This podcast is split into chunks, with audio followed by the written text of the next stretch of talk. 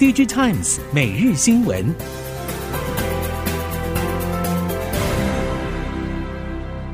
听众朋友们好，欢迎收听 DigiTimes 每日新闻，我是翁方月，现在为您提供今天的科技产业新闻重点。首先带您关心。自从华为带着所谓的纯国产先进制程晶片高调宣示回归之后，美国和中国之间的紧张气氛便扶摇直上。面对这样的情况，台系 IC 设计业者普遍也都清楚，先前受惠的去美化商机，接下来势必会被国产替代蚕食鲸吞。除了维持自身在技术上的不可取代性，以及针对部分产品投片在中国供应链之外，更关键的应该还是对外的业务拓展。华为发表的新款手机称得上掀起千层浪，除了一脚踩在中美半导体的敏感地带，其实也让手机和未来车生态间的各自攻防战再度受到瞩目。如果从中国市场来看，手机跨足未来车最具代表性的就是华为与小米，其中华为在汽车领域初级以一级供应商为主，或是声称车厂如果只想贴牌，华为可以一手包办全部的 Tier 零点五。至于中国从汽车走向手机领域，就以吉利和蔚来为代表，希望能借由在手机上作业系统和人机界面互动等多种领域练兵，好在未来车领域发扬光大。随着记忆体大厂持续减少供给产出，DRAM 价格陆续调涨，尤其以 DDR5 涨势启动较明显。业界指出，虽然 DDR4 库存水位还是偏高，近来上游原厂将 DRAM 减产重点锁定在 DDR4，积极转向有利可图的 DDR5 扩大生产。预期到今年底，DDR5 销售比重将可望上看百分之三十到四十，DDR5 将在明年跃升主流，DDR4 可望从赔钱货转为补涨行情。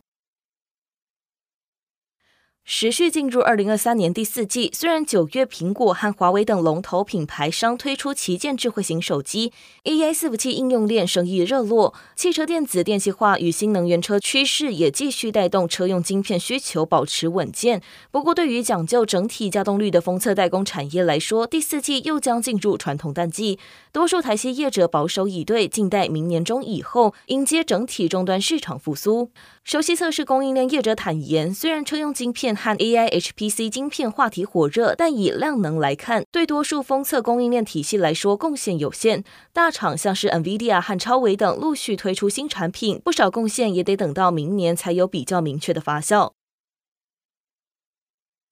随着物联网的需求越来越庞大，无线传输领域不可或缺的射频晶片就被视为是质与量都将持续攀升的关键产品。且目前射频晶片最高已经推进到六纳米制程，包括高通、博通、Skyworks、联发科等无线传输晶片大厂，以及许多中小业者等，现在都已经和台积电的六纳米制程进行量产的合作。三家美系大厂 Keysight、新思科技和 Ansys 近日宣布，将共同为台积电最先进的四纳米射频 FinFET 制程技术推出全新的参考设计流程，并整合 Ansys 多物理平台，加上 Keysight 在电路以及电磁领域的模拟分析技术工具，为寻求具有更高预测准确度和生产力的开放式射频设计环境的客户，提供完整的射频设计解决方案。苹果 MacBook 系列持续修正库存，下半年出货回温力道不明。不过业界指出，十四和十六寸 MacBook Pro 机种可望推出更新版。从第四季起，Mini LED 新款出货将比初代规格提高百分之十的亮度，有助于整机耗电量进一步降低。市场估计，相较于 Mini LED 用于 iPad Pro 将在明年进入尾声，改由混合 OLED 接棒登场。但 MacBook Pro 仍然渴望延续 Mini LED 背光设计，预期可望搭载到二零二六年。微软 Surface 系列新装置导入人工智慧助理 Copilot，主打商务和前线工作应用，四号正式在台湾上市。台湾微软首席营运长陈慧荣表示，Surface 系列装置是体验 AI 创新和软硬整合的最佳平台。Windows Copilot 已经在九月二十六号起逐批导入新装置，Microsoft 三六五 Copilot 则将在十一月一号起陆续开放给企业客户使用。至于 PC 和笔电市场低迷依旧，微软是否预期新装置可以带动换机潮？陈慧荣表示，期待是如此。AI 风潮带动装置功能更新的动能，消费者需要安全高效的装置，感受 AI 软硬整合的进展。Meta 近期发表新的 AI 产品，包括可以创造照片般真实图像的机器人，会回答问题的第二代智慧眼镜，并与雷朋联名，以及最新的 Quest 3虚拟实境头戴装置。市场指出，Quest 3和智慧眼镜的镜头预计在十七号出货，都是光学二哥玉晶光生产。Quest 3效能升级以及售价远比苹果竞争产品低的优势，可望带旺相关供应链出货。此外，苹果 Vision Pro 新品也将在明年初上市。熟悉玉金光的产业人士表示，Vision Pro 镜头零组件已经陆续交货，有望在二零二四年第一季看到该产品出货。不过，由于 Vision Pro 定价高，品牌厂在销售族群规划上暂时锁定开发者，其可以运用 Vision Pro 和 Vision OS 强大而独特的功能来设计各种类别的全新 App 体验，包括生产新应用、设计、游戏等。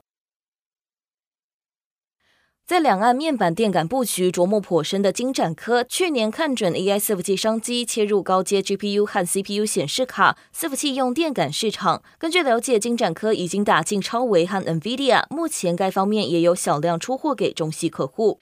金展科财务长任若琳指出，在伺服器和高阶显示卡用到的 T-Core 系列，不止用量大，也有望在笔电板卡上看到。相较于电视控制板用的电感，板卡伺服器电感毛利率高两到三成。任若琳表示，营收能够连续第二个月站稳亿元，主要来自于车用影音控制面板相关产品有起色，笔电和电视面板相关应用则表现平平。预估今年全年与去年相比有望持平。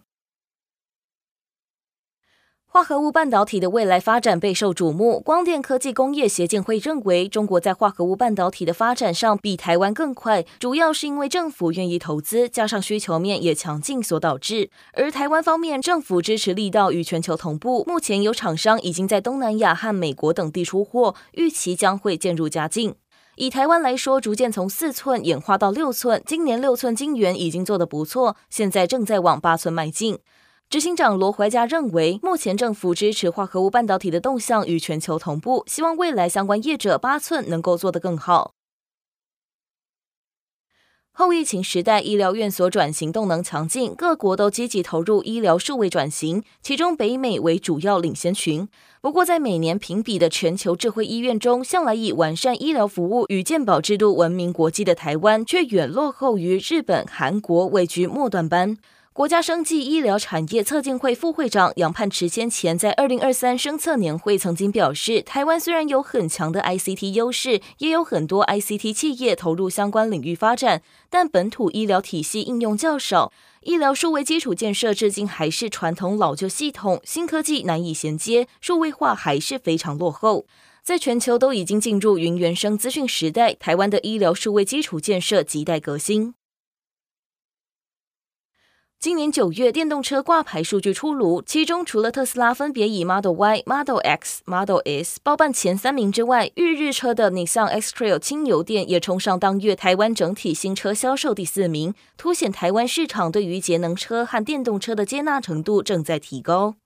台湾车用供应链业者表示，目前电动车售价正在下修，虽然大环境影响还在持续消化当中，但是对于二零二五年迎来黄金油电交叉，还是抱有期待。尤其台湾第一款国产电动车纳智捷 N7，距离正式上市也越来越接近，预期台湾电动车将进入快速成长期。